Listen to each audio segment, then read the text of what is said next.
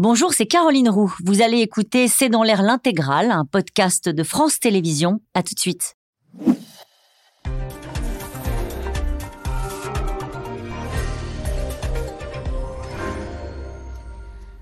Bonsoir à toutes et à tous. Nous attendons vos questions SMS, Internet et réseaux sociaux pour alimenter notre discussion. C'est un vent de panique dans le milieu bancaire. Trois banques américaines sont allées au tapis en moins d'une semaine. Dernière en date, la banque des startups californiennes.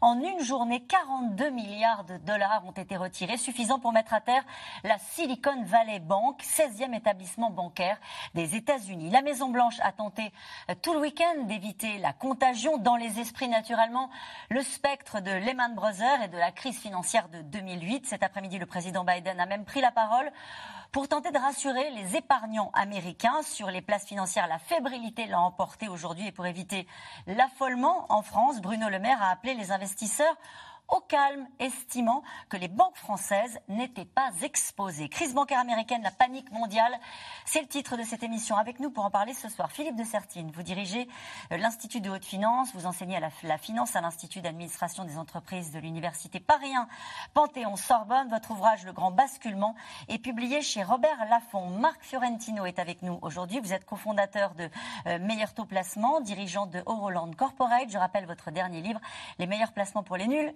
aux éditions First, Sylvie Matelli. Euh, vous êtes économiste, directrice adjointe de l'IRIS. Je cite votre livre Géopolitique de l'économie, publié chez Erol. Enfin, euh, Céline Antonin, vous êtes économiste à l'OFCE, professeur à Sciences Po. Bonsoir à tous les quatre. Euh, merci de participer à ce C'est dans l'air en direct. Philippe de Sertil, je voudrais que vous nous racontiez ce qui s'est passé. La banque des startups américaines qui fait faillite. Oui, alors c'est une banque effectivement que le grand public, surtout européen, mais même aux États-Unis, ne connaît pas.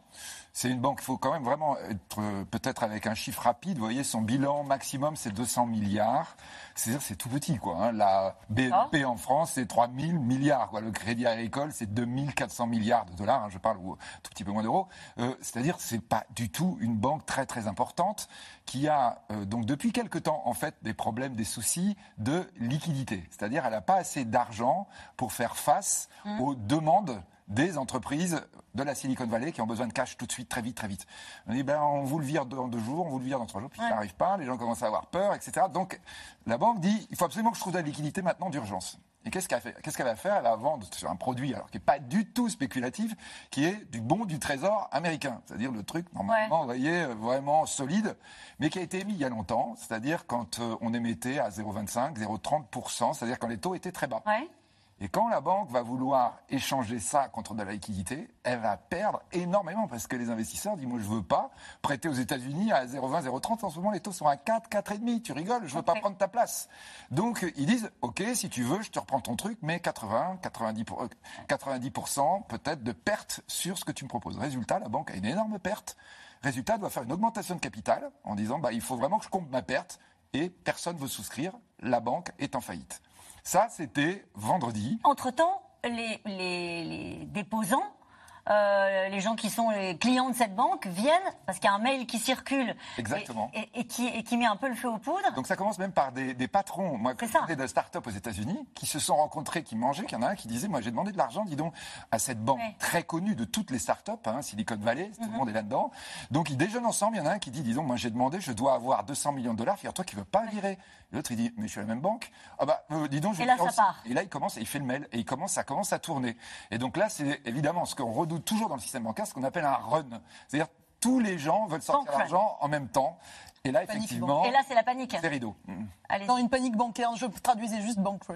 Et c'est vraiment ce qui s'est passé euh, avec une, la banque de la Silicon Valley. Donc, on est sur un secteur d'activité qui, en plus, est un peu fébrile en ce moment. Oui, alors on est sur le secteur de la tech, hein, enfin, donc de, un secteur quand même un peu particulier. C'est pour ça que je pense qu'il ne faut pas après trop extrapoler non plus. Mais effectivement, il y a eu ce phénomène de mimétisme, des, ce qu'on appelle les esprits animaux en économie, où effectivement tout le monde se, se, déplace pour, euh, bah, pour retirer son argent. Et effectivement, c'était pas possible. Mais justement, c'est là que la Fed est arrivée quand même à la rescousse en disant qu'en fait, fédérale, la, banque, fédérale, la banque fédérale américaine, la banque centrale des États-Unis, en disant que justement, elle, elle assurerait les dépôts euh, des euh, clients à 100% en fait. Donc c'est ce que disait tout à l'heure Pierre Moscovici, le premier président de la Cour des comptes. Il disait ce qui est important, c'est que la, banque fédérale, euh, la banque centrale américaine, ait dit on va garantir les, les, les dépôts des épargnants parce que et non pas simplement la situation financière de la banque. Oui, tout à fait. Alors en plus, il y a eu alors il y, a deux choses. Il y a d'une part la banque qui maintenant et on a eu le même processus en Europe en fait après la crise des, des subprimes donc de 2008,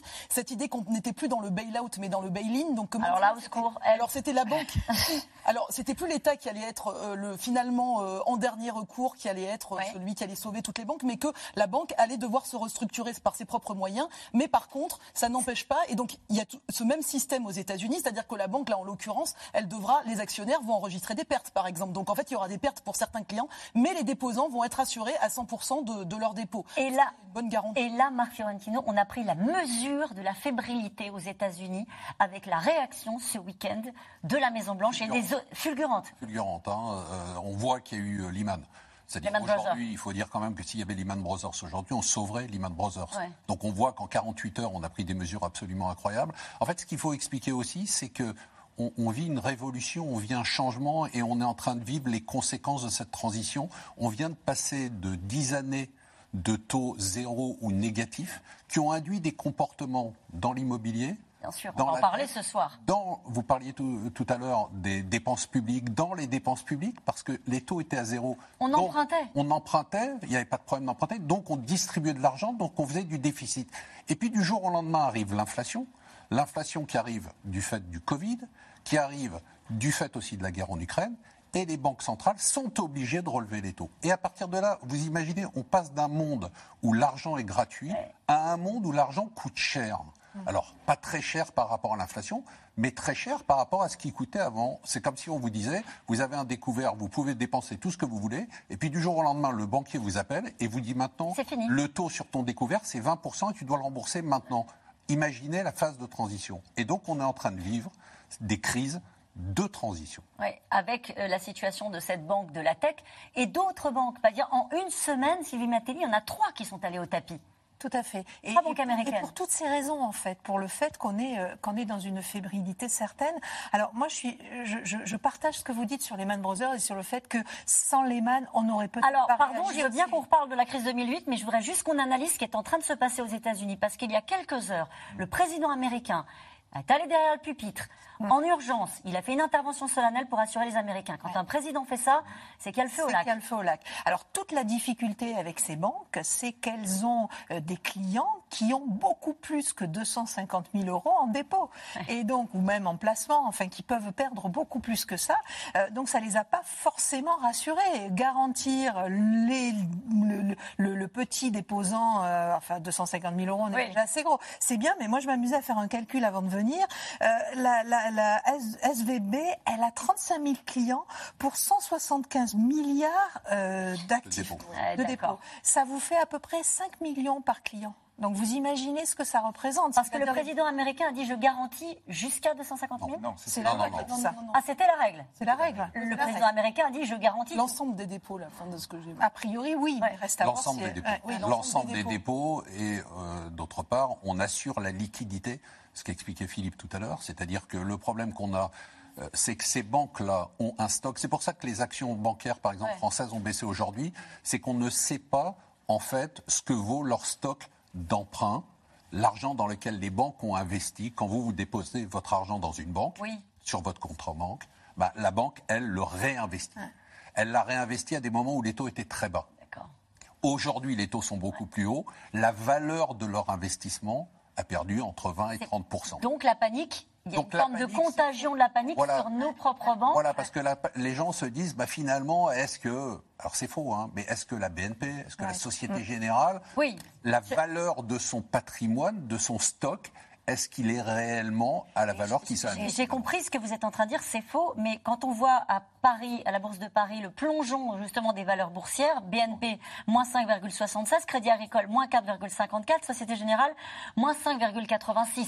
On sent bien que là, quand on va lever le capot, puisqu'on en parlait tout à l'heure encore une fois avec Pierre Moscovici, il y a une inquiétude. Il y a une inquiétude, il n'y a pas une réalité, Oui. mais il y a une inquiétude. Ensuite, il y a un autre phénomène qui est intéressant, euh, pour rebondir sur ce qui a été dit tout à l'heure, c'est que euh, le sauvetage américain, c'est le sauvetage des déposants. C'est pas le sauvetage Des banques, actionnaires. Oui. Donc pourquoi les actions baissent? Parce que les gens se disent, bah, s'il devait y avoir un problème bancaire, bah, vous et moi et tous les déposants, on serait sauvés. Mais par contre, l'actionnaire de la banque, on s'en fout. On peut juste le dire parce que quand même c'est un clin d'œil à l'histoire. Le directeur administratif Oui. de la SVB s'appelle, vous le connaissez, hein, Joseph Gentil, Évidemment. et c'était l'un des hauts dirigeants euh, de Lehman. Brothers. C'était le Directeur. financier. Il risque d'avoir Oui, du mais- mal à ironie de l'histoire ou pas d'ailleurs. Peut-être, peut-être d'ailleurs, quand on dit sur Lehman Brothers, Marc Fiorentino a raison en disant qu'on a tenu compte. En même temps, c'est quand même assez troublant de voir ce qui s'est passé. Bon, comme toujours, on fait une faillite comme ça le vendredi. C'est pas le hasard. hein. Ah bon, pourquoi? Parce que c'est, on laisse le week-end où il y a les marchés fermés pour qu'on les regarde un tout petit peu, qu'on mesure les débats. C'est jamais le hasard si ça a lieu comme ça. Mais quand même, quand vous regardez au départ, vendredi soir, samedi, Mhm. vous avez trois personnes qui se sont réunies, dont la secrétaire d'État au Trésor. Moi, j'étais à Lehman Brothers à New York. hein. j'étais à New York à ce moment-là. Vous aviez trois personnes à la fête de New York, pareil. Ok. On dit, euh, non, non, mais nous, là, il est hors de question. Yannette Yellen, c'est-à-dire la patronne du Trésor américain, a dit, il est hors de question qu'on sauve une petite banque non systémique. C'était ça le discours au départ. hein. C'était en train de dire. Et puis peu à peu, dans le week-end, tout le monde a commencé à dire oh là, oh là, il commence à y avoir un problème. C'est intéressant, c'est lundi en France, donc aux États-Unis, comme vous avez dit, c'est POTUS qu'on réveille, quoi, en disant POTUS, Prétus, c'est le président des États-Unis. President of the United States, s'il te plaît, là, tu vas à la télé que tu vite. peux les rassurer? Et tu te dépêches. Ouais, voilà. Et là, on lui prépare le truc et on voit très bien, comme vous dites, quoi. C'est pas quand même. En France, non, on emmène le, di- le- le ministre des Finances. Et le ministre des Finances, il fait exactement le même discours qu'avait fait à l'époque la ministre des. Finances, Madame Lagarde, en disant c'est une crise américaine, vous inquiétez pas, il n'y a pas de risque. C'est-à-dire, il n'y a pas pire pour inquiéter les marchés. Appeler au calme les investisseurs, c'est ce qu'il a dit. Oui, mais ça inquiète tout le monde. C'est-à-dire que là, en fait, si on regarde bien, le vrai problème majeur aux États-Unis, et c'est pourquoi les marchés financiers sont en train de remonter aux États-Unis, alors on parle, parce qu'ils ont dit, effectivement, à la fin du week-end, en fait, non, non, non, non, hop, hop, hop. Ouais. En fait, on fait comme si c'était une banque systémique. Ce qu'on disait tout à l'heure. Ils n'ont pas dit comme au début du vendredi, non, non, c'est une petite banque, on, s'en fout. 100 Ouais. milliards, honnêtement, euh, on laisse courir. Là, ils ont dit, en fait, ah non, non, non, c'est comme si c'était une banque systémique, on va intervenir autant qu'il en faudra, quoi qu'il en coûte. Ouais. Euh, là, le problème, c'est qu'ils sont en train de dire, on va injecter de la liquidité. L'Europe l'a pas dit toujours ça. Parce que le vrai risque, pourquoi les banques, pourquoi les compagnies d'assurance seraient amenées à obliger de tout liquider, c'est s'il y a un manque de liquidité. Et ça, pour le moment, l'Europe n'a pas parlé. Et vous parliez de la ministre américaine des Finances. Nous voulons nous assurer que les problèmes qui touchent une banque ne créent pas de contagion.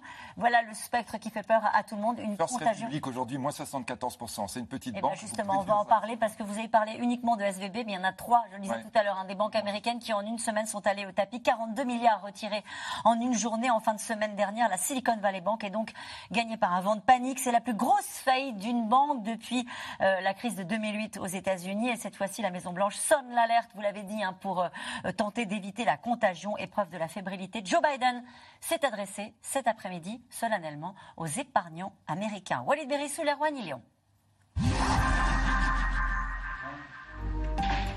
Pressé de s'adresser à ses concitoyens ce lundi, Joe Biden a pris la parole depuis la Maison-Blanche pour rassurer les Américains sur leurs économies. Les Américains peuvent avoir confiance dans le fait que le système bancaire est sûr. Vos dépôts seront là quand vous en aurez besoin. Et les pertes, c'est un point très important. Les pertes ne seront pas remboursées par les contribuables. Je répète, les contribuables ne paieront pas. Pouvez-vous dire aux Américains qu'il n'y aura pas d'effet d'entraînement? Attendez-vous d'autres faillites bancaires, Monsieur le Président? Des questions en suspens et un système bancaire américain en zone de turbulence. En quelques jours, trois établissements ont fait faillite, Silvergate, Signature et la Silicon Valley Bank.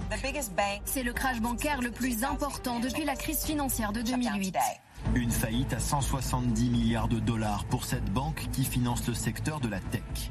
La Silicon Valley Bank a vu son cours s'effondrer après avoir avoué son incapacité à se refinancer sur les marchés. Ses clients se sont mis à retirer leur argent en masse et la panique s'est répandue dans le monde des startups américaines. J'ai appelé un de mes investisseurs en lui demandant ce qui se passait. Il était essoufflé, comme s'il venait de courir un marathon. Et il m'a dit, retire ton argent de cette banque. Va sur ton compte et retire ton argent le plus vite possible. Je dirige une entreprise de télémédecine à l'échelle de tout le pays. J'ai des amis dans la tech en matière de santé, de finances, d'immobilier. Et pour nous tous, notre seule priorité, c'est que nos fonds soient sûrs et qu'on puisse payer nos salaires pour le 15 du mois.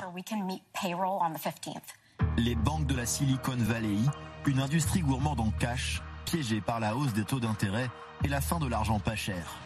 Les autorités américaines ont tout de suite réagi en garantissant les dépôts des clients des banques en faillite. Leur message il n'y aura pas de nouvelle crise comme en 2008. Notre système bancaire est fondamentalement différent grâce aux réformes que nous avions mises en place en 2008.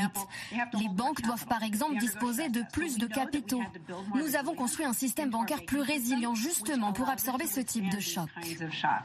En 2008, pourtant, tout avait aussi commencé par la faillite d'une banque, celle d'un géant de Wall Street, Lehman Brothers. C'est une véritable tempête qui a déferlé sur le monde financier américain. Le monde financier, puis l'économie réelle, ébranlée par une cascade de faillites d'entreprises et de particuliers expulsés de chez eux, jusqu'à provoquer une crise systémique à l'échelle mondiale. 15 ans plus tard, un effet domino est-il toujours possible? De l'autre côté de l'Atlantique, le Royaume-Uni a bien failli subir de plein fouet les conséquences de la chute de la Silicon Valley Bank. Sa branche britannique a été rachetée in extremis par la banque HSBC. Nous étions face à une situation où nous aurions pu voir certaines de nos sociétés les plus importantes, nos plus stratégiques entreprises anéanties. Et cela aurait été extrêmement dangereux. Et c'est pourquoi, avec le Premier ministre, nous avons retroussé nos manches ce week-end pour s'assurer que nous avions une solution. En France, l'onde de choc a fait perdre quelques points vendredi à la Société Générale et à la BNP. Mais les autorités se veulent rassurantes, les banques françaises ne sont pas concernées par une éventuelle contagion. Nous avons des banques qui sont solides. Nous avons un système bancaire qui est solide. Je vous ai toujours dit que c'était un atout pour notre pays, je le confirme. Nous avons un ratio de liquidité qui est élevé dans les banques françaises, que nous surveillons tous les mois avec le gouverneur de la Banque de France. Nous avons des banques qui ont un secteur d'activité, des secteurs d'activité très diversifiés. Elles ne sont pas exposées à un seul secteur d'activité. Donc, je le redis, il n'y a pas d'alerte spécifique sur le secteur bancaire français et nous suivons évidemment la situation de très près. Ce lundi, les principaux marchés financiers européens ont ouvert en forte baisse. Pas franchement rassurés après la plus grosse faillite bancaire américaine depuis la crise de 2008. Et cette question de Florence, et Marne, effet domino possible et surréaction des marchés, et il ne faudrait pas s'inquiéter, comme pour la crise des subprimes. C'est pas tout à fait la même chose. On est dans une situation qui est différente. On est dans une situation où aujourd'hui, on a d'abord appris de nos erreurs.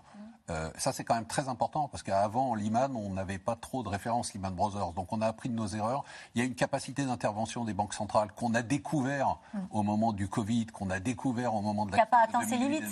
Qui n'a pas atteint ses ah limites, qui n'atteint jamais ses limites. Donc, on est aujourd'hui dans une situation. Je suis pas en train de dire il va rien se passer. Je dis simplement, on est en train de vivre une mutation. Je vous le disais tout à l'heure. On est en train de vivre une nouvelle ère une nouvelle ère où toutes les bulles sont en train d'exploser. Il y avait des bulles qui étaient constituées par l'argent magique eh bien, il n'y a plus d'argent magique. Et donc les bulles explosent. Donc c'est la bulle de la tech qui plonge ces. Une des trois banques que vous avez citées est une banque qui est spécialisée dans les cryptos, dans les crypto-monnaies. Voilà, Silvergate. Donc elle, typiquement, elle est liée à l'explosion du secteur avec un Bitcoin qui est passé de 60 000 à 20 000. Donc tout ça, c'est la fin de l'argent facile et ça va être la même chose aussi pour les gouvernements. C'est juste que, pardon, mais pardon d'insister, mais quand on dit euh, la plus grosse faillite depuis 2008, quand on voit la fébrilité en Grande-Bretagne euh, euh, et quand on voit qu'en une semaine, il y a trois banques, trois qui sont pas anecdotiques. Hein, c'est pas un non-événement.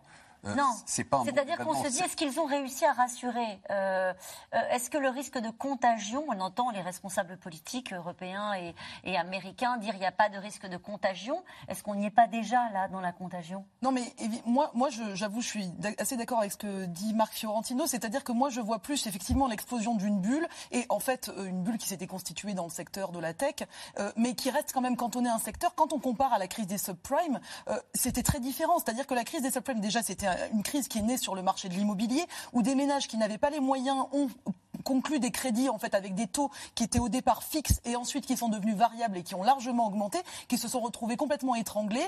Le collatéral, c'était l'immobilier, donc l'immobilier s'est effondré et ça a entraîné euh, la, enfin, la crise qu'on a connue. Mais c'est surtout qu'il y a eu en plus un problème, la titrisation, c'est-à-dire qu'on ne savait plus où était le risque, il était disséminé un peu partout. Et c'est là qu'on s'est rendu compte que certaines banques françaises étaient par exemple exposées euh, aux banques américaines, au secteur euh, américain justement de, de l'immobilier. Je veux dire, il me semble que cette crise, elle est quand même aujourd'hui dans un secteur très particulier. On parlait des crypto-actifs, on a effectivement tous les stable coins, enfin, sans rentrer dans, les détails, on, a effectivement ces crypto-actifs qui ont un peu explosé en vol, mais ça fait quand même de nombreuses années aussi que certains euh, prévenaient justement sur le fait que c'était assez spéculatif. Je pense qu'on ne peut pas faire le parallèle. Par contre, on peut peut-être faire le parallèle avec euh, la bulle Internet ou, ce genre plutôt. Oui, juste en fait, à chaque fois qu'on parle de bulle comme ça un peu hors sol, derrière, on entendait la dame qui disait euh, Moi, il faut que je paye mes salaires hein, au 15. Hein. Bien sûr, non, mais Donc, il y a des emplois. Aussi, il y a... Le capitalisme aussi, de manière générale, c'est aussi une question de. Des cycles économiques avec des crises en fait. Et chaque cycle se résout par une crise. Alors, je dis pas qu'il faut. Enfin, mais disons que les crises financières, elles sont un peu inhérentes au système qu'on connaît en fait. Donc, euh, euh, bon. Donc, on est à la veille d'une crise financière. Non. Ah, non, on n'est pas là. Non, c'est pas qu'on est à l'abri, mais c'est que c'est une nature très différente de ce qu'on a connu. Et donc, euh, je trouve que faire le parallèle, ça serait vraiment un grand raccourci. Sylvie Matéli Moi, moi je dirais qu'on n'en sait trop rien. Par contre, ce qui est certain, c'est que les politiques doivent nous rassurer. Parce que la fragilité des banques, c'est ce qu'on disait tout à l'heure. C'est que vous avez. Les banques sont endettées à court terme, c'est vos dépôts. Et vous pouvez du jour au lendemain aller récupérer votre argent, comme ça a été fait la semaine dernière. Et qu'on vous dise non. Eh ben, qu'on vous dise non parce qu'il n'y a plus d'argent, c'est pas qu'ils ne veulent pas, c'est qu'ils n'ont plus de liquidité. C'est ça la question des liquidités. Et puis de l'autre côté, elles ont prêté de l'argent à plus long terme. Donc bien évidemment, il y a, elles financent finalement du temps les banques. Et c'est là-dessus que ça pêche, c'est que bah, dès qu'il y a une crainte qu'il euh, n'y ait pas une adéquation entre les dépôts et finalement l'argent, euh, l'argent placé ou qu'il y ait un manque de liquidité, vous avez la panique. Donc nos politiques, ils peuvent pas faire autre chose et ils ont fait la même chose en 2008 que de rassurer tout le monde parce qu'il y a un enjeu phénoménal. Vous parliez tout à l'heure des anticipations autoréalisatrices. Si on commence à dire demain c'est la crise financière, bah, demain ce sera la crise financière. Par contre, il est vrai que même si on n'est pas dans la situation de 2008, alors déjà en 2008, on n'a pas sauvé la Lehman Brothers, alors même que Ben Bernanke, euh, qui était euh, gouverneur de la Banque centrale américaine, de la Fed, avait étudié en 1929 et savait que la crise de 29, elle avait pris, elle avait pris cette ampleur parce qu'on avait laissé les banques faire faillite. Donc vous voyez qu'il y a un moment donné, on a des contingences qui font qu'on peut pas non plus prendre toutes les décisions euh, que l'on souhaiterait ou qui s'imposeraient. Euh, il n'empêche que euh, aujourd'hui, effectivement, les banques sont mieux régulées qu'en 2008, qu'on a appris. moi, je me souviens en 2008, on savait à peine ce qu'était le risque systémique quelque part. On savait à peine ce qu'était une banque systémique. on ne sortait pas de la période on a, qu'on a souvent commenté grâce à vous. D'ailleurs, je vous en remercie sur ce plateau et avec vous en particulier, Philippe de Sertine, où l'argent ne coûtait rien. C'était même formidable parce qu'il y avait des taux négatifs. On disait aux gens mais faites du, de l'emprunt allez-y, c'est merveilleux. Donc les entreprises, les grands groupes financiers et autres euh, l'ont fait. On arrive aussi dans ce moment-là. Est-ce que ça, c'est pas une inquiétude quand on va encore une fois regarder ce qui se passe réellement dans les banques et dans les grosses entreprises? Je vais trancher un peu avec mes camarades en étant un tout petit peu plus pessimiste par rapport à ce qu'ils disent. D'abord parce que bon, la bulle de l'immobilier, là, quand vous, c'est la même chose. Hein, c'est bon. Euh, le vrai problème aujourd'hui, et vous voyez, si c'est juste un problème sur la tech américaine, on voit pas pourquoi tous les marchés européens sont en train de trembler sur leur base. C'est un problème de taux. Hein. Voilà. Le vrai problème qu'on a, c'est le problème, c'est aujourd'hui, c'est le problème des actifs de ces, de cette masse de dettes absolument gigantesque. On va dire, c'est pas comme 2008. Non, c'est pire. Parce que là, nous sommes à 330 000 milliards de dettes au niveau mondial pour 100 000 milliards de PIB. C'est-à-dire qu'on est avec une dette absolument gigantesque qui est complètement déconnectée de la réalité de création de richesse, qui est beaucoup trop élevée et qui en plus a été émise à des taux très très faibles. Résultat, vous avez cette crainte énorme que toutes les banques et assurances qui sont pleines de cette dette, qui sont bourrées de cette dette. Assureurs aussi? Assureurs aussi bien sûr, euh, soit tout d'un coup obligés de vendre, de vendre à perte. Donc en fait là, par rapport à ce que nous disons, et c'est là où le parallèle doit être fait, le risque qui s'est produit. Pourquoi on a peur avec, euh, cette faillite de SVB Parce que c'est la même chose que la dernière fois, c'est-à-dire c'est le problème de liquidité. Vous avez beau avoir 330 000 milliards, vous dites on ne manque pas de liquidité. Mais si tout d'un coup, les acteurs économiques commencent à se dire Ouh là, attention, problème, la liquidité s'arrête. Et là, c'est exactement ce qui s'est produit, alors qu'on croule sous la liquidité. On a vu exactement le même mécanisme se mettre en place. Et c'est ça qui inquiète tout le monde. Et je répète, c'est pour ça que les autorités américaines sont intervenues massivement depuis ce matin en disant on va assurer la liquidité. liquidité. Donc on est tranquille, parce qu'il y a la Fed aux États-Unis, il y a la Banque centrale. S'il y a quoi que ce soit, s'il y a une banque qui est en difficulté, on appelle la Banque centrale et on dit help. Non Alors, on est tranquille sur la liquidité, je crois que c'est très important. On n'est pas tranquille, les actionnaires, eux, peuvent s'inquiéter. Parce qu'on voit bien quand on dit tout à l'heure euh, la banque n'a pas été sauvée. Non, la banque elle n'a pas été sauvée. On a sauvé les, les déposants, on n'a pas sauvé les actionnaires, on n'a pas sauvé. On laisse les banques. Donc on voit, c'est pour ça qu'on parlait tout à l'heure d'actions de, banques qui continuent à baisser aux États-Unis, des banques régionales, des banques spécialisées. Pourquoi? Parce qu'elles se disent bon, ben, on va garantir les dépôts, mais nous actionnaires, euh, on va tout perdre. Mm. Donc euh, aujourd'hui, ce qui est très important, c'est de comprendre qu'on ne peut pas passer d'une situation où on avait des taux de moins 1% pour se refinancer au niveau des à des taux de 4%. C'est quand même. C'est ce que vous disiez tout à l'heure sur la transition. Spectaculaire. Hein. Euh, juste pour analyser ce qui est en train de se passer. Euh, euh, d'autres banques, il pourrait y avoir d'autres banques qui suivent. First Republic, qui est une autre banque qui a vu, qui a perdu 73% de sa valeur. C'est la 14e institution financière aux États-Unis. Euh, bon, bah là, si, ça, là, il y a un côté un peu systémique sur ce genre de banque régionale. Absolument, banque régionale ou banque sectorielle. Plus, que, plus que régionale, en fait, ce sont des banques sectorielles. C'est-à-dire, ce ne sont pas des banques. il se trouve qu'elles sont régionales, mais parce que euh, l'Ouest est la région des start-up. Mm. Mais en fait, ce sont des banques sectorielles. Pour l'instant, ce qu'on a vu, c'est tomber les banques crypto, puis crypto-monnaie. Maintenant, ce sont les banques dans la tech. D'accord? Et puis, c'est pour l'instant, on n'est que là-dessus, on n'est que sur cette thématique-là, on est sur ces deux thématiques. Mhm.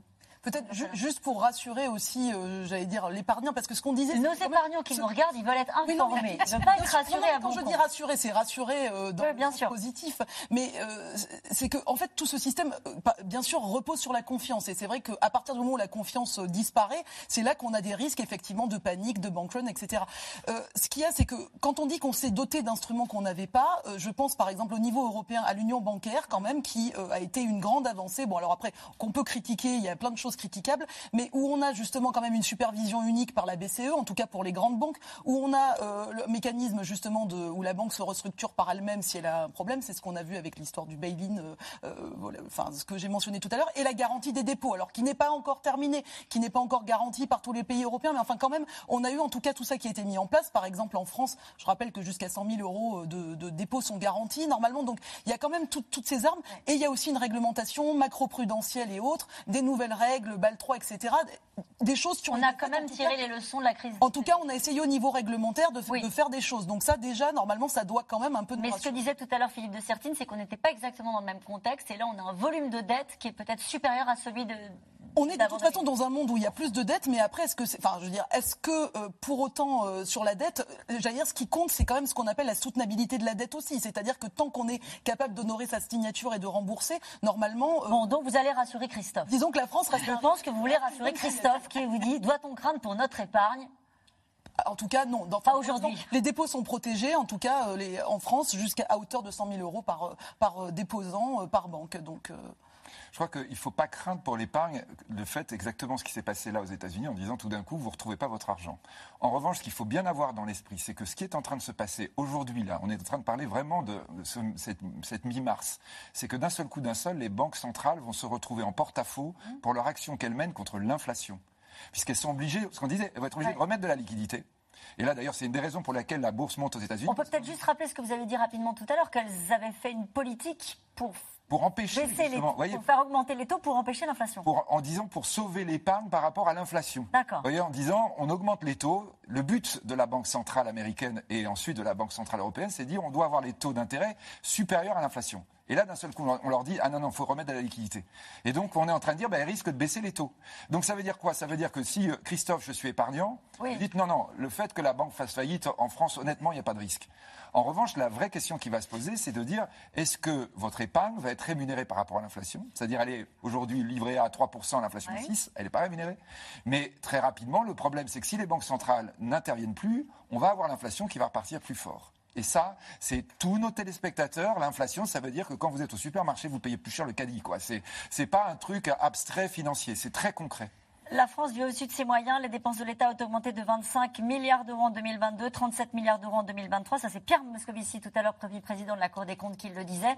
Dans ce contexte-là. Évidemment.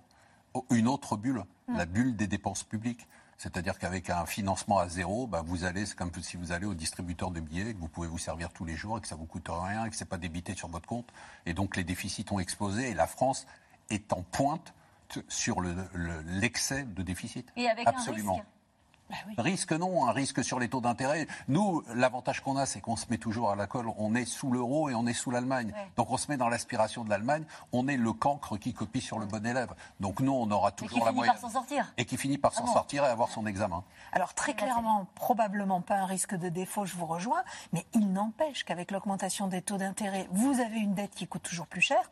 Et euh, l'an passé, je crois qu'elle a coûté 38% de plus qu'en 2021. Et là, on est en train de, de, planifier une augmentation du coût de la dette de 50%. Bon, bah, quand vous avez la dette qui coûte quelques dizaines de milliards de plus chaque année, c'est autant de dépenses que vous n'allez pas pouvoir payer. Et les Allemands veulent siffler la fin de partie. En plus. C'est ça, ça, le scénario, en fait, parce que dans, ces cas-là, ça fait des années qu'on entend hein, ce discours-là. Oui, la France est endettée, on a fini par s'habituer. et puis là, on dit, bah, en fait, euh, maintenant, on, on, arrête de rigoler et il faut revenir à une forme d'équité finances publiques. Sacrément dérapé, hein, parce que ça fait des années qu'on le dit, mais alors le décalage avec l'Allemagne, l'Allemagne, je le rappelle. À cause de la crise Covid, entre autres, parce que c'est à ce moment-là qu'on a pris 15 points de dette, alors que l'Allemagne est passée, enfin, je veux dire, l'Allemagne est à 70% d'endettement public. Et comme avant le Covid. Mais du coup, c'est quoi le problème? Pardon de poser cette question comme ça. Qu'est-ce que la France risque dans ce contexte-là de fébrilité qu'on vient d'analyser aux États-Unis? Euh, Est-ce que là, au fond, la BCE, l'euro, tout ça est très solide? Il faut que le téléspectateur regarde l'émission avant, hein, c'est-à-dire le président de la Cour des comptes, hein, qui vous disait, puisque lui, effectivement, il a vocation dans la République à expliquer ça. Et effectivement, ce qu'il dit, peut-être, moi je mets les chiffres derrière, 500 hein, milliards de dépenses prévues pour 2023, 500 milliards, 330 mmh. milliards de recettes. C'est-à-dire là, on n'est pas en pourcentage de PIB. C'est-à-dire il vous manque 170 milliards. Il vous manque la moitié de vos recettes pour équilibrer vos comptes. C'est ça la réalité de la France. Et c'est une bulle Est-ce que ça peut être une bulle bah, comme la bulle de la tech le, problème de la bulle, c'est que là, ceux qui la financent, c'est notamment nous. Hein. C'est-à-dire que vous avez ça, je dirais, dans ce qu'on disait dans les banques françaises, dans les compagnies d'assurance françaises, pas que, hein, il y a aussi l'étranger, bah, c'est eux qui achètent de la dette française. Et c'est ça le problème là. C'est effectivement en disant, elle vaut rien et elle est risquée. Mais, tout à l'heure, donc ce que disait Pierre Moscovici, à, juste titre, c'est en disant, à la limite, tu as les meilleurs services publics du monde. Tu pourrais dire, bon, bah, au moins, on sait ce qu'on fait. C'est pas, le cas. Mm. Or, c'est ça le problème là, auquel on est confronté, auquel le citoyen français risque de réagir. Il y, a, deux autres éléments qui sont très importants. C'est comme on l'a dit tout à l'heure, l'Allemagne et les Européens veulent revenir au pacte de stabilité, donc veulent remettre tout le monde dans les clous. Et la deuxième chose, c'est que la Banque centrale européenne a largement financé les États pendant la crise Covid. Elle a annoncé qu'elle voulait commencer euh, à se retirer, à arrêter ce type de politique. Et donc on pourrait avoir des écarts de taux. La signature de la dette, alors on parle de l'Italie, mais pourquoi pas de la France, pourrait, pourrait se dégrader. Et, ça euh, changerait quoi? bah, On est obligé de se financer à des taux d'intérêt plus important. Ça renchérit la dette. Une autre bulle peut-être, en tout cas c'est par là qu'arrivent toutes les crises. L'immobilier, le secteur montre les premiers signes de nervosité, des taux qui grimpent, des dossiers d'emprunt rejetés, des acheteurs qui se désistent, des prix qui baissent et des promoteurs qui craignent maintenant le pire. La Jean, euh, Juliette Coulet et Nicolas Bidard. Un ciel chargé, orageux Avis de tempête sur l'immobilier. Les taux d'intérêt ont bondi, passant de 1,4% en mars 2022 à 3,1% un an plus tard pour un emprunt sur 25 ans. Résultat, les prêts sont plus difficiles à obtenir. Ce couple en a fait la mère expérience. Bonjour, bonjour. Leur projet, acheter une maison en périphérie de Reims, est devenu un casse-tête. Je suis allé voir ma banque euh, à laquelle je suis fidèle depuis des années.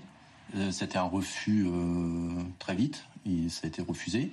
Donc on a changé de banque et c'était compliqué aussi. Et pourquoi votre propre banque, elle n'a pas voulu? On rentrait pas dans les, dans les critères. C'est plus compliqué parce qu'effectivement, euh, vu que les taux augmentent, leur enveloppe forcément d'emprunt diminue pour la même mensualité. Euh, et les banques euh, aujourd'hui resserrent un petit peu ces critères d'octroi de prêt en demandant par exemple un apport un peu plus conséquent qu'il y a quelques temps. En 2022, le nombre de prêts accordés a baissé de 20%. Moins de crédits, moins d'acquéreurs, alors mécaniquement, et c'est une première en 10 ans, les prix au mètre carré baissent. Moins 1,2% à Paris, moins 3,6% à Toulon notamment. Selon les estimations de ce professionnel du secteur, le prix du mètre carré pourrait baisser d'environ 10% cette année. On voit que le marché s'est retourné mécaniquement en septembre et que depuis septembre, les prix ont baissé. Cette mécanique-là, cette baisse, elle est indispensable hein, et, si on veut compenser la hausse des taux. Rien d'inquiétant selon lui, c'est plutôt une autorégulation du marché. Vous savez, j'ai fait un petit calcul. Entre janvier 2019 et décembre 2022, le prix des maisons en France a progressé de 28%.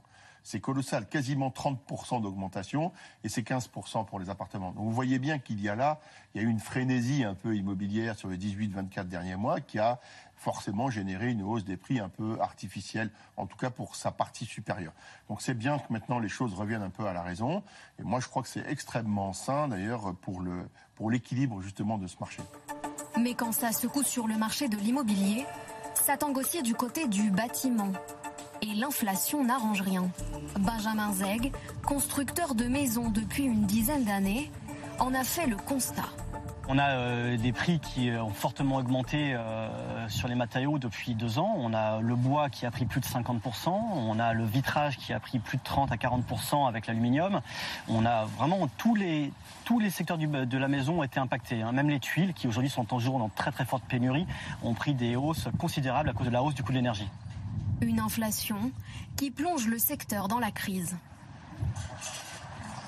En 2023, on est euh, sur une baisse historique de la maison individuelle avec euh, des chutes des ventes et des hausses des taux d'annulation. On est de l'ordre de moins 30 à moins 50% C'est un rêve qui va devenir de plus en plus inaccessible aux Français. On est sur une situation qu'on n'a jamais connue. Hein. Même la crise 2008 était moins virulente que ce qu'on vit aujourd'hui. Plus compliqué d'acheter, plus compliqué de faire des travaux. Plus compliqué aussi de louer. Selon le site d'annonce Bien ici, en janvier, le nombre de logements en location est en baisse de 30% sur un an. Et cette question, y a-t-il un risque d'effondrement des prix de l'immobilier en France? Alors, il y a plusieurs marchés d'immobilier, il faut le rappeler rapidement. Hein. Il y a le marché de l'immobilier commercial qui a déjà vraiment sacrément baissé. Hein. Euh, si vous regardez le prix des foncières, donc, qui regroupent des actions de groupes dans l'immobilier commercial en bourse, elles ont perdu entre 70 et 80% Donc, il y a eu déjà cette bulle, elle a déjà explosé. Hein. Bon, donc ça, je le mettrai de côté. Maintenant, ce qui intéresse les gens, c'est évidemment l'immobilier résidentiel. L'immobilier résidentiel, il y a trois sujets. D'abord, un, il y a eu euh, l'erreur euh, magistrale de la Banque de France sur le taux d'usure. C'est-à-dire que les taux ont monté et la Banque de France a laissé un taux d'usure très bas en disant il n'y a pas de problème sur les. Vous rappeler ce que c'est que le taux d'usure bah, Le taux d'usure, c'est le taux maximal auquel vous pouvez emprunter et auquel une banque peut vous prêter. Et donc, euh, avec des taux qui remontaient très rapidement, au lieu d'adapter le taux d'usure au taux du marché, bon, on, l'a laissé là. Donc, alors maintenant, c'est en train de changer. Il va falloir 6 mois, 9 mois pour que ça revienne à la normale. Premier élément. Deuxième élément, la hausse des taux d'intérêt évidemment, on se retrouve dans une situation où vous empruntez à 1% et empruntez à 4%, c'est pas tout à fait la même chose. Et avec des banques qui euh, refusent davantage de... Bah, évidemment, parce qu'elles sont obligées de prêter en dessous du taux d'usure. Or, elles empruntent elles-mêmes sur le marché à des taux plus élevés. Donc ça ne va pas. Elles s'y retrouvent pas. Aujourd'hui, si elles devaient prêter à leur coût, elles prêteraient à 3,5 ou 4% et on est encore à 2,5%. Et ensuite, ce que vous avez dit dans le reportage, c'est-à-dire l'explosion des coûts, l'inflation. Et donc, on se retrouve avec une situation qui est une situation tendue. Alors, quels sont les éléments positifs très rapidement? Ben, Il y en a un déjà qui est très fort, c'est que ceux qui ont des crédits à taux fixe en France, ben, ils ne vendent pas leurs biens. Parce que si vous avez un crédit que vous avez renégocié à 1% ou 1,20% et que vous vous posez des questions de dire tiens, est-ce que c'est le moment de vendre? Ben non. Ben pourquoi c'est positif du coup? ben C'est positif parce qu'il y a moins de produits à vendre. Parce que les gens qui ont des crédits sur leurs biens immobiliers, ils vont pas se mettre à vendre parce qu'ils ont un crédit et qu'ils savent que s'ils vont réemprunter, ils vont être obligés de lâcher un crédit à 1,2%, 1,3% pour reprendre un crédit à 3%. Sylvie Matelli, sur euh, la bulle immobilière, on se souvient que c'était ce qui s'était passé, on l'a vu dans le premier reportage euh, en 2008. Euh, est-ce qu'il y a une crainte sur la bulle immobilière, peut-être aux États-Unis et, en France? Alors c'est ce qui s'était passé aux États-Unis. Effectivement, c'était, il y avait une baisse des crédits, mais il y avait une baisse de l'immobilier aussi parce qu'il y avait des crédits subprime et qu'il y avait des relations assez troubles en fait hein, entre les, emprunts et, et l'immobilier. Aujourd'hui, on est dans une situation quand même un petit peu différente où le marché euh, baisse et baissier sur l'immobilier parce que euh, l'inflation, comme vous l'avez très bien dit, hein, qui a augmenté le prix finalement de l'acquisition d'un logement. Euh, deuxièmement, l'augmentation des taux d'intérêt qui fait que bah, pour garder une mensualité fixe, vous devez emprunter moins ou sur plus longtemps et donc quelque part votre dossier votre dossier passe pas forcément. Il y a un autre élément qui intervient également dans l'équation, c'est aussi les contraintes réglementaires qui vous imposent de rénover vos logements pour que ce ne soit plus des passoires thermiques et qui font réfléchir un petit peu les acheteurs aujourd'hui ou les vendeurs sur ces, euh, sur ces produits-là. Mais Philippe de Sertine, tout ça, c'est un rééquilibrage tranquille du marché où il peut y avoir des accidents de parcours, notamment chez les gens qui ont beaucoup emprunté, encore une fois, parce que c'était pas cher et qui ont voulu faire euh, pousser des, des, immeubles, qui ont voulu, euh, je pense aux promoteurs, aux promoteurs immobiliers. donc là, c'est pas pareil entre les gens, les, particuliers et effectivement les professionnels. Je crois qu'il faut bien. Oui, les particuliers, vous me disiez, ils ont, s'ils ont fait un crédit à taux fixe, ils vendent pas. Oui, parce que et ceux qui veulent acheter, peut-être qu'ils attendent. Exactement, parce que le, le, crack, pardon, le crack de l'immobilier a déjà eu lieu dans des pays qui sont à taux variables. et donc le taux est révisé. Et quand vous avez emprunté à 1%, un an après, on vous dit maintenant c'est 4%, vous n'avez plus les moyens. Donc vous êtes obligé de vendre. Nous, on est dans un système de taux fixe. Je pense que la, crise pour la France sur l'immobilier, c'est la crise du logement pour le rappeler. C'est-à-dire qu'on a une insuffisance de logement, et là, ce qu'on est en train de raconter, c'est une catastrophe. Hein. C'est-à-dire que lorsque vous n'avez pas assez de logements en France, que les gens sont très mal logés, et qu'en plus, effectivement, on a ce, on va dire, ce gros investissement pour essayer de mettre le logement aux normes, notamment par rapport à la question climatique, ça veut dire que là, vous êtes vraiment dans un entonnoir qui peut être très très embêtant, évidemment pour les gens à faible revenu, qui ne peuvent absolument pas emprunté maintenant. Alors là, c'est complètement fermé, euh, sur lesquels vous n'avez pas de proposition finalement en termes de loyer. Donc vous pouvez très bien avoir, vous voyez, ce qui normalement devrait accompagner une baisse du logement, c'est une baisse des loyers. Or, c'est pas du tout ce vers quoi on va.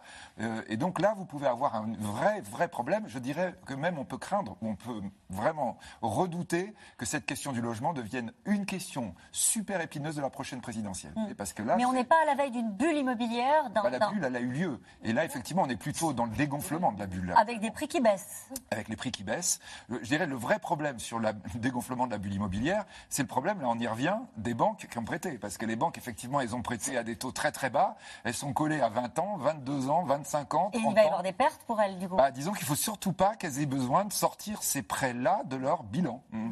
C'est-à-dire, si elles les gardent, bah, elles garderont pendant très longtemps des, des, emprunts qui rapportent rien. Mmh.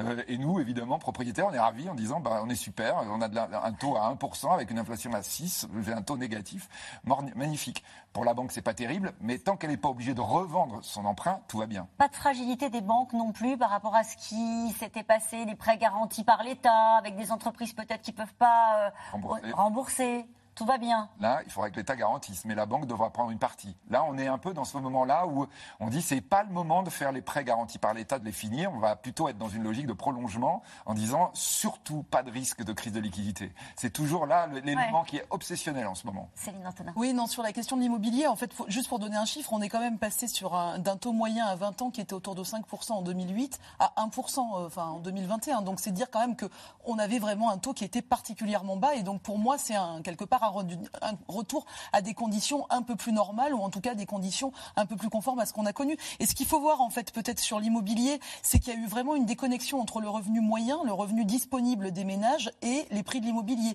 Et il y a eu à partir en fait un, vrai dérapage à partir de 2001. On voit qu'il y a eu une déconnexion totale entre ces deux courbes. C'est-à-dire que en termes de revenus moyens, bah, le prix de l'immobilier a vraiment décroché. Et là, il y a une différence aussi entre les villes, mais il y a certaines villes euh, qui, dans lesquelles, enfin voilà, Lyon, Bordeaux, etc., dans lesquelles il y a vraiment eu un bon Paris bien sûr un décrochage particulier. Est-ce qu'il peut y avoir des, des, banques françaises qui sont très exposées au secteur de la tech? Des banques françaises très exposées au secteur de la tech, non. Non, non vraiment, euh, clairement, euh, pas du tout. On est un secteur, malheureusement, j'aurais aimé vous dire euh, peut-être, parce que ça voudrait dire qu'on était très en pointe sur le secteur de la tech, mais il y a beaucoup de French Tech. Il y a eu beaucoup de capitaux qui ont été levés dans la French Tech, beaucoup de capitaux, et donc cet argent est là. Les boîtes ont, levé beaucoup d'argent, elles n'ont pas fait de crédit. Avec ce changement de politique sur les taux que vous mmh. avez expliqué en début d'émission, qui est vraiment une bascule, bascule. est-ce qu'il est y a des fragilités bancaires qui sont nées de ce changement ou pas Ou est-ce qu'on on a changé de modèle, mais au fond, euh, ça ne met pas en tension le secteur bancaire Alors ça met en tension, c'est ce que disait Philippe tout à l'heure, c'est-à-dire que c'est la valorisation de leur stock, hein. c'est-à-dire leur placement avec le taux d'intérêt qui a monté, leur placement a baissé. Donc il y a une petite fragilité. À côté de ça, on n'en parle pas parce qu'on est dans cette ambiance un peu anxiogène, mais les banques ont présenté des résultats qui étaient absolument incroyables. Parce que je vais vous expliquer quelque chose de très simple. On a 525 milliards d'euros que nous tous, nous laissons dans nos comptes bancaires à zéro. D'accord? Que ce soit 500 euros sur votre compte chèque. D'accord. C'est un, des, un des premiers placements en France. Hein. Le compte courant sur lequel on laisse dormir non rémunéré. Pourquoi? Parce que quand c'était, on était avec des taux négatifs, bah vous disiez bon finalement j'ai mon argent à zéro, c'est pas grave. Mais aujourd'hui les banques, ça on le dit pas.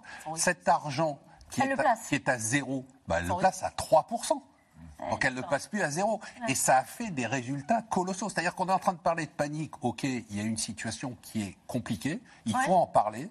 Mais on oublie de dire que les résultats des banques n'ont jamais été à des niveaux aussi élevés. Juste un dernier mot sur l'immobilier, euh, pardon pour cet aller-retour, mais euh, sur la Chine, on a parlé de crise immobilière, de bulle immobilière en Chine. Il y a une inquiétude à un moment donné. C'est derrière nous Hmm, c'est pas complètement derrière nous, mais on a les autorités chinoises qui ont pris la mesure du problème et euh, qui, ont, qui, ont, qui ont répondu à, à, ce problème. Après, on manque un petit peu de visibilité sur l'après, en fait. C'est le moins qu'on puisse dire. Un euphémisme sur la Chine, oui. Ils ont laissé la bulle exploser. Hein. C'est-à-dire qu'en Chine, ils ont fait le choix de dire on va laisser un peu la bulle exploser. Et puis, quand elle a commencé à exploser trop fort, ils sont rentrés dans le jeu, ils ont calmé le jeu, mais ils ont laissé quand même la bulle exploser. Mais ils n'ont fait que calmer le jeu. Absolument. de certaines fragilité des sociétés financières chinoises sur l'immobilier. Hein. Donc on a eu une très très grosse faillite et on a toujours une fragilité latente qui pour le moment n'a pas donné lieu encore des faillites supplémentaires. Alors justement, puisqu'on parle des faillites, euh, ce sont des centres-villes où les vitrines ont laissé place à des rideaux baissés. À Rouen, les rues commerçantes se sont vidées, les enseignes de prêt-à-porter euh, concurrencées euh, par les ventes en ligne n'ont pas résisté et avec la fin du quoi qu'il en coûte.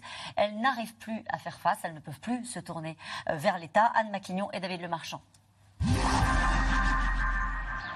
Clap de fin pour les magasins de chaussures San Marina. Koukaï est placé en redressement judiciaire après Camailleux et alors que Gosport est dans la tourmente. 2600 salariés concernés. Dans l'actualité, pas une semaine ou presque sans qu'une enseigne de prêt-à-porter annonce être au bord de la faillite. Des gros titres, et dans les centres-villes, une réalité bien visible. Dans une des rues les plus commerçantes de Rouen, Camailleux presque vide, San Marina rideau baissé, Salamander dans le noir. Sylvie connaît le centre-ville depuis 68 ans. Mais c'est vrai que c'est triste maintenant la ville. Hein. Elle a gardé l'habitude de s'y promener avec sa belle-fille. Il est vrai que là, depuis euh, une bonne année, euh, là, c'est vraiment triste. La ville de Rouen est vraiment devenue triste, quoi. Par les magasins qui ferment. C'est inquiétant parce que ce sont quand même des magasins qui sont abordables euh, à beaucoup de gens. Ça reste abordable à beaucoup de gens, donc euh, même moi d'ailleurs. Des enseignes qui avaient pourtant réussi à survivre au Covid, aidées à coups de milliards d'euros pendant les confinements successifs. Elles doivent aujourd'hui se passer du soutien de l'État. Le quoi qui en coûte euh, est fini et nous allons vers des aides qui seront plus ciblées, c'est-à-dire qui toucheront les personnes qui en ont le plus besoin, les ménages qui sont le plus touchés par l'inflation, les prix alimentaires, les prix de l'énergie, les prix des carburants, et les entreprises qui sont réellement le plus touchées par l'augmentation du prix des matières premières. Pourtant, à Rouen, comme ailleurs, les difficultés s'accumulent. Concernant les, costumes qu'on a reçus hier, alors les costumes qu'on a reçus hier, Christine Eke est à la tête de quatre boutiques de prêt-à-porter dans le centre-ville. Elle a commencé à rembourser son prêt garanti par l'État 1240 euros par mois qui s'ajoutent au loyer, au salaire et aux charges qui augmentent. J'ai peur qu'à la longue, euh, ce soit de plus en plus compliqué pour nous. Moi, je suis indépendante, hein. donc tous les stocks, je les achète. Je suis, euh, vraiment toute seule face euh, à tout ça. Donc il y a des moments alors il y a des mois où tout va bien, on se dit c'est bon, puis il suffit qu'on ait un mois comme le mois de février qui est un mois plus compliqué, on voit d'un seul coup la, la, trésorerie qui font comme du beurre au soleil. Hein. Alors pour faire face, la commerçante n'a pas le choix, elle s'adapte. Alors moi, Donc le là- costume, ce que je ferais, on va vendre la veste et le pantalon à part. Séparément, ça marche mieux. Ouais, je trouve que c'est mieux. Moins de stock, plus d'éclairage dans la vitrine après 19h et terminer la carte de fidélité. C'est une charge supplémentaire. Donc là, moi, comme j'essaie de, au niveau des prix, de rester toujours euh, raisonnable, il arrive à un moment donné, on peut pas tout donner. Il y a des clients, par moment, elles nous disent Ah, les commerçants devraient euh, offrir une heure de parking. Mais je dis non, je dis les commerçants, on ne peut pas le faire, on peut plus le faire. Ce que les commerçants attendent, c'est aussi un coup de main des pouvoirs publics pour redynamiser le centre-ville. Est-ce que tu peux me ramener quelque chose pour mettre les broches ou pas? Mais Ingrid Daigremont, installée depuis 4 ans à Rouen, a plutôt l'impression que la politique menée est contre-productive pour le commerce. Il y a un problème d'accès, oui, parce que euh, il y a la zone, il y a la ZFE qui est passée, donc en fait, il y a des voitures qui ne peuvent pas rentrer quand elles sont trop anciennes. Euh, on est en train de piétoniser la ville, donc c'est-à-dire qu'il y a de moins en moins de zones pour euh, pour se garer. C'est dommage parce que ça fait euh, ça peut vite faire mourir un centre-ville. Les gens peuvent plus aller dans les centres commerciaux. C'est tout aussi bien, mais c'est beaucoup moins vivant. Les villes petites et moyennes, qui comptent entre 25 et 100 000 habitants, sont les plus touchées par la fermeture des commerces. En moyenne, en France, 12% des locaux commerciaux restent vides. C'est deux fois plus qu'il y a 10 ans. Et cette question de Renan qui est retraité, peut-on se permettre une nouvelle crise économique avec le montant actuel de notre dette Ils peuvent plus se tourner vers l'État. Euh, tous ceux qui ont été aidés euh, par, par l'État pendant la crise du Covid, etc., remboursent son PGE. Euh, C'est-à-dire là, là, on est au croisement. Je crois que quand on disait on est un changement d'époque, un changement de modèle, là on voit le croisement de tous les changements euh, simultanément. Vous avez la question de l'inflation évidemment, hein, qui joue, euh, ce qu'elle évoquait, qu'est-ce qu'évoquait cette dame. Vous avez la problématique d'augmentation des taux, donc les investissements qui coûtent très cher. hein. Je crois que c'est ça que ça veut dire. Vous savez quand les banques centrales augmentent les taux, elles disent on sait que vous avez plus pouvoir investir, ça va faire une récession. Ben, on voit là, c'est très concret. Et puis vous avez après le changement de modèle provenant de Covid, mais plus large, de changement de modèle associé à cette obligation de vivre différemment parce qu'il y a le dérèglement climatique et qu'il faut qu'on réagisse. Mais du coup, vous vous rendez compte que... Sur les zones à faible émission dont elle parlait dans, dans Et le là, vous voyez bien, on voit bien tout le paradoxe, puisque ça me rappelle une émission que nous avons faite sur ce sujet. Ça veut dire que les gens vont dans les centres, euh, dans les grands centres commerciaux qu'ils n'ont pas en ZFE. Et là, la commerçante... Ils achètent sur Internet aussi. Où ils achètent sur Internet. Et là, le, et là, évidemment, le commerçant de centre-ville, il dit mais comment je survis avec euh, cette difficulté? C'est, c'est, je crois vraiment le côté très concret de ce que nous vivons, et c'est évidemment passionnant et en même temps parfois angoissant quand on est. euh, Et en même temps, le mur de faillite qu'on avait annoncé à un moment donné n'a pas eu lieu. Oui, alors en fait, ce qui s'est passé, c'est que c'est vrai que pendant cette période Covid, on a vraiment euh, arrêté, entre guillemets, l'économie. Enfin, on a, on a mis l'économie sous perfusion.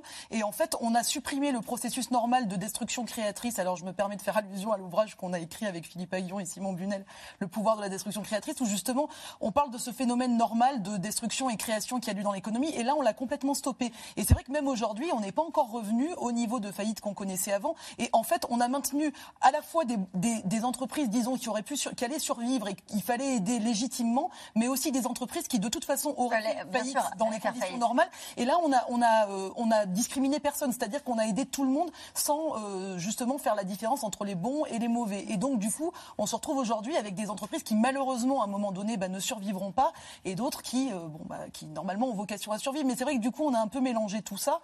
Donc, c'est, enfin, C'est une gestion qui est vraiment sur le fil en ce moment, entre la gestion sur la hausse des taux, en même temps ne pas contracter trop l'économie et l'activité avec euh, le... Mais, le- mais vous voyez, je pense que aussi, on a tendance peut-être qu'on a un peu euh, pensé que les conséquences seraient à très court terme de cette crise Covid. Mais quand on voit sur le commerce, par exemple, on a quand même déclaré qu'il y avait des commerces qui étaient non nécessaires, qu'on a fermé un peu arbitrairement, décision qui parfois semblait euh, un peu, enfin voilà, un peu arbitraire. Euh, et donc, c'est vrai qu'aujourd'hui, alors il y a un problème de connexion Internet. Il faut savoir quand même que 50% des commerces ne sont pas justement, n'ont pas de site Internet. Par exemple, ça, ça pose un problème. On a développé la vente en ligne, donc qui fait euh, bah, une concurrence à ces, à ces Et on retrouve la tech du début tout de à l'émission. fait. Et en plus, c'est vrai qu'aujourd'hui, les gens achètent beaucoup en ligne par rapport, euh, de- donc justement, au, au physique. Et malheureusement, ça fait une concurrence. Mais il y a quand même aussi une question sur la, la- la fiscalité aussi qui doit se poser, parce qu'entre les Gafa et donc les géants justement de la tech, qui n'ont pas la même fiscalité que des commerces de centre-ville aussi, là aussi, il y aurait des choses à faire. Il faut peut-être les Mais aider. Il y a plein, de- enfin, il y a plein C'est le paradoxe de ce moment. On n'a jamais été autant sur nos téléphones portables, sur les réseaux, etc. Et c'est un secteur qui est fragile. Pourquoi? Bah, il y a ces commandes Internet, c'est qu'on a pris des habitudes pendant le, le Pardon, je, je me suis mal exprimée dans ma question. Le secteur de la tech qui est fragile pour retrouver le début de notre émission sur la crise bancaire. Pourquoi est-ce que euh, euh, on, commande, on termine cette émission en disant qu'on achète sur Internet, euh, euh, on est sur les réseaux sociaux et d'un coup le secteur est fragile. Donc ça peut apparaître un Le peu. secteur est fragile pour des raisons qui dépassent largement les seules raisons économiques et financières, en fait. hein. C'est qu'on est dans un contexte de, de, de régulation, de de ce secteur d'activité qui questionne véritablement son évolution et euh, qui questionne du coup les investisseurs et les placements, euh, les placements là-dessus. Il y a juste une autre dimension pour rebondir sur ce qu'a dit Philippe, la dimension sociologique. C'est-à-dire que l'inflation est en train de créer un fossé et donc dans le commerce, on le ressent. Regardez les résultats de LVMH. Ils sont au plus haut. Donc ça veut dire qu'il y a des ventes qui se font. On achète du luxe et de l'extra-luxe et on achète du très bon marché. Et entre les deux, tout est écrasé. Parce que les enseignes dont on vient de parler, ce sont des, anciennes, des enseignes moyennes de gamme. Elles ont Et été Nathalie, écrasées. et c'est exactement ce sur quoi je voulais compléter ce que vous aviez dit. Je pense que c'est pas, c'est amplifié par l'inflation, mais ça n'est pas que lié à l'inflation. Vous avez un phénomène, ça a été dit à la fin du reportage, les villes moyennes, les petites villes. On a un phénomène où effectivement, on a une partie de la population qui peut acheter, qui peut acheter toujours plus et qui veut de la qualité, qui veut de l'éco-compatible, qui veut de l'éthique, qui veut des marques, etc., Mm. etc. Et une autre partie de la population qui veut toujours du moins cher, et le toujours moins cher, c'est sur Internet. Et nous revenons maintenant à vos questions. Une question d'Alain en Seine-Saint-Denis. Comment peut-on expliquer la faillite de cette banque américaine de la Silicon Valley, Philippe de Sertine je vous dis, vous avez les deux éléments, l'étranglement, parce qu'elle a plus de. vous faites faillite, une entreprise fait faillite quand il y a plus de cash, vous pouvez pas payer ce que vous devez payer demain. Donc ça, ça y est, vous êtes au tribunal, aux États-Unis comme en France. Et d'autre part, parce que deuxième raison, parce que vous n'avez pas assez de capitaux de vos propriétaires, de vos actionnaires par rapport à la dette. Et ça, c'était la deuxième raison. Elle a eu les deux raisons en même temps. Hmm. Tout le monde se veut rassurant, mais en quoi voir un pouvoir public renflouer une banque est-il rassurant Euh, Clara, qui est juriste? Bah, il a les moyens de le faire. On n'a pas parlé du reste du monde. Il y a d'autres situations où les pouvoirs publics auraient probablement pas les moyens de renflouer euh, des banques en faillite ou des, même des acteurs en faillite. Euh, Est-ce la plus grande faillite bancaire depuis la crise de 2008, Henri, en Gironde? C'est ce qu'on a dit, hein C'est ça. Donc, du coup, voilà pourquoi il y avait une inquiétude des marchés financiers aussi, hein, Marc Fiorentino Oui, absolument. Alors, il faut ramener ça à ce que disait Philippe tout à l'heure. Ça reste une taille qui est relativement modeste. Je ne cherche pas du tout à rassurer. hein.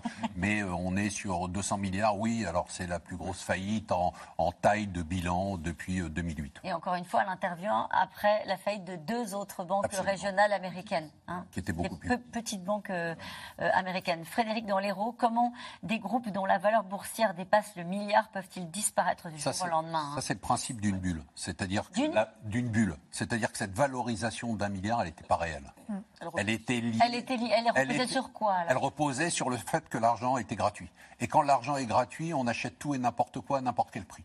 Euh, et à partir de là, la valorisation ne reflétait pas la réalité de la situation économique. Il faut dire qu'on est en train de revivre un retour à la normale. Alors je sais que c'est un peu stressant, mais on vit un retour à la normale, c'est-à-dire des taux d'intérêt positifs, une inflation positive. Donc ça, c'est quelque chose qu'on a connu, euh, nous, il y a, il y a longtemps, mais c'est le monde d'avant. C'est-à-dire que le monde d'après, le monde d'aujourd'hui, c'est le monde d'avant. C'est le passage de l'un à l'autre qui Oui, est un peu ça. inquiétant. Exactement, on est dans cette phase de ça. transition. Absolument. Juste un tout petit point de cours d'économie. Dire euh, à la personne qui pose la question, c'est pas parce que l'entreprise vaut cher qu'elle ne peut pas être en faillite. Vous voyez, parce que ce qu'on disait tout à l'heure, c'est qu'il faut pas avoir, faut que vous ayez le cash pour payer votre facture de demain. Il faut que vous ayez l'argent dans vos caisses. Et vous pouvez avoir la boîte qui vaut très cher en bourse. Ceux qui sont riches, c'est les actionnaires. Et tout d'un coup, effectivement, on dit, bah, j'ai plus rien.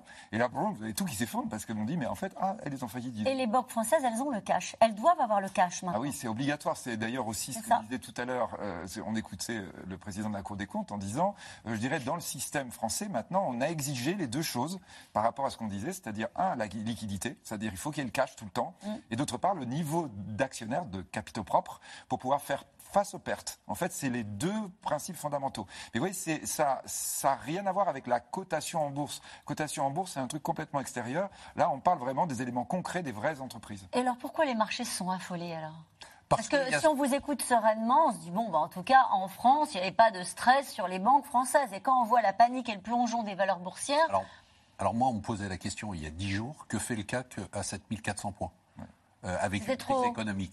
Bah, on vient quand même, euh, depuis euh, avril 2020, euh, on a un cours qui a absolument explosé, qu'un cours qui est monté euh, en, en ligne droite rebaisse de 8 ou 10% Bon, c'est c'est l'histoire de la vie boursière. hein. Peut-être juste la BCE, la Banque Centrale Européenne, toujours pareil, Ouais. sérieux. On commençait à, à peu près estimer le risque de perte sur les banques européennes.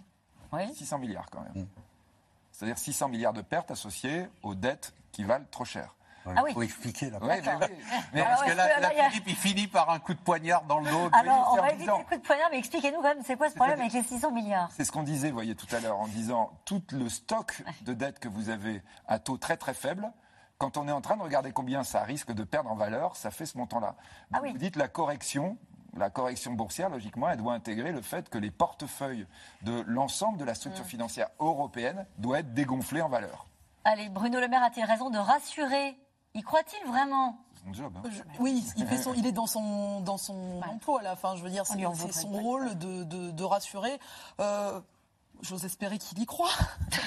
Mais je veux dire, bon, moi, c'est ce que je vous disais. Je, je pense qu'on a fait quand même de, de- des progrès en termes de supervision bancaire, en termes de- d'encadrement. Donc, le, le pire est toujours possible. Mais il me semble qu'on n'est quand même pas dans les mêmes conditions euh, au niveau global. Et surtout en, en zone euro, où quand même on, on s'est doté d'un certain nombre de garde-fous. Pourquoi les crises économiques commencent-elles souvent par, la crise, par une crise dans l'immobilier? C'est pas vrai. Oui, non, À part, en fait, on a le souvenir de 2008 et des subprimes, mais en fait, la crise de l'euro, euh, c'est une crise financière. Euh, la pr- les principales crises, ça va pas rassurer les gens, commencent par des crises financières. Bon, voilà, vous voyez, hein. Et là aussi, une crise commence en général, presque toujours, hein, mais vraiment par une faillite.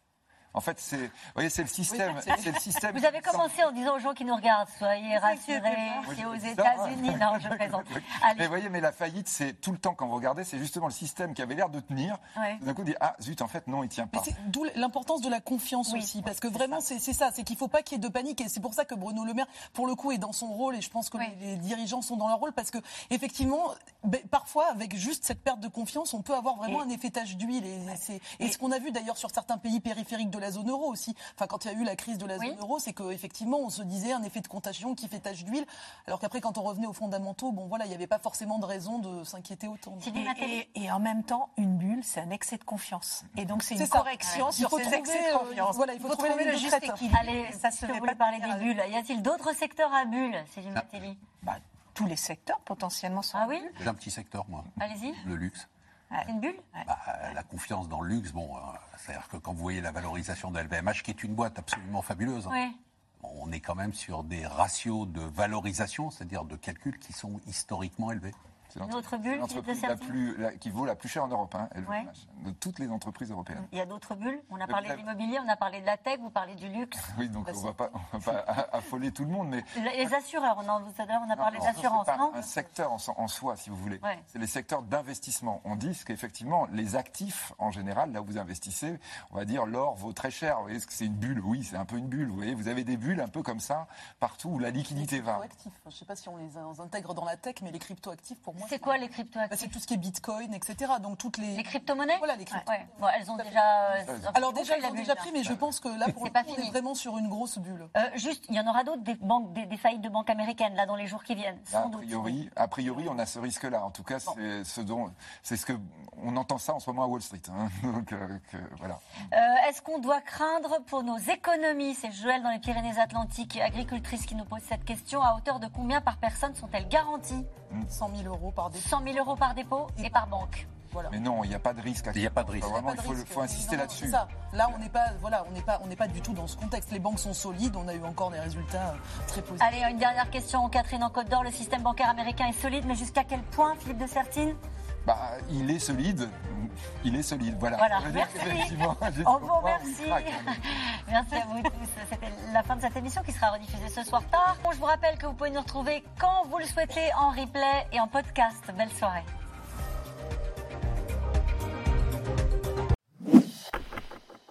Merci d'avoir écouté C'est dans l'air. Comme vous le savez, vous pouvez désormais écouter l'intégrale, mais aussi l'invité ou vos questions à nos experts. Tous ces podcasts sont disponibles gratuitement sur toutes les plateformes de streaming audio. Et pour le replay vidéo, c'est sur France.tv, bien évidemment. À bientôt.